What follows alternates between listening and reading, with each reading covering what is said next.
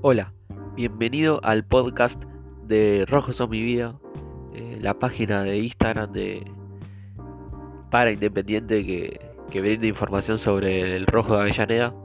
Eh, vamos a abrir esta, esta sección, esta forma nueva de, hacer periodismo, si se quiere decir, eh, para ustedes, los seguidores de, de la página, que tiene 31.000 seguidores ahora y, esto es una idea mía para, para ser el primero, eh, si se puede decir, el pionero de, de, esta, de esta forma de compartir cosas sobre Independiente, eh, dar opinión, eh, actualidad, información, desde otro punto de vista, no solamente de cuánto salió Independiente o cómo jugó, para ustedes a los que nos siguen de la página de Instagram o los que nos busquen por, por Spotify, que ahí va a ser la principal red social o como se pueda decirle a, Spotify, que nos podrán escuchar por ahí si nos buscan. Eh, un poco copiando a Juan Pablo Barsky, eh, uno de mis referentes del periodismo, que me parece que él es el mejor haciendo esto eh, teniendo en cuenta la sección de deportes. Eh, hace entrevistas eh, a protagonistas de primer nivel y además tiene un criterio de, sobre, sobre hablar de fútbol, sobre brindar lo que él piensa y para mí es el mejor. Y después impulsado por un profesor de, de la Facultad de Periodismo de Estudio que nos recomendó esta, esta manera de hacer periodismo que no es tan usada y bueno, eh, como mi es de, ser como una vanguardia sobre esto.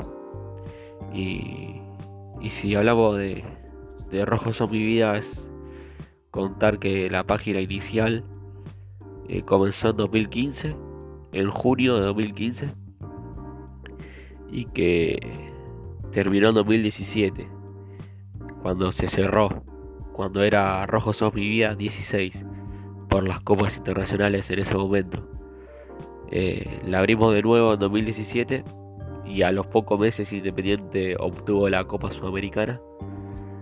Ahí pasa a ser Rojo Sos Mi Vida 17 y al otro año, en agosto, Independiente ganó la Suruga Bank en Japón y ahí, como veníamos cambiando el nombre, pasó a ser Rojo Sos Vivía 18 por las copas internacionales nada más. Eh, vuelvo a decir. Y, y la actualidad del rojo es de transición. ¿Por qué? Porque se fue de Casese.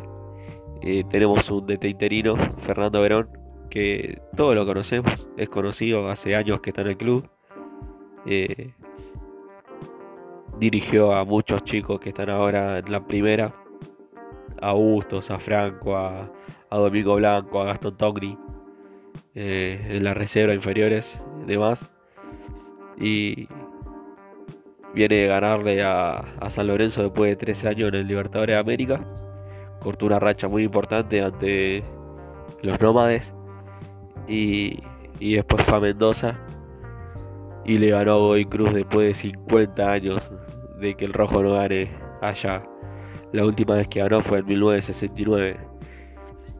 Y, bueno, también hay que decir que debutó contra Unión, empató 2 a 2, pero mereció ganar Independiente. No por el juego, sino por cómo terminó el partido, que lo perjudicaron con un penal alimentado. Y después eh, lo, empataron en el último minuto gol de Mazola. Bueno, esto es el primer episodio o la introducción de lo que será eh, esto, no sé cómo llamarlo, pero sean bienvenidos todos los que, los que quieran compartir cosas sobre Independiente. Eh, hasta la próxima y vamos a subir, eh, no sé si una vez por semana, todos los lunes, después de los partidos seguramente también. Abrazo.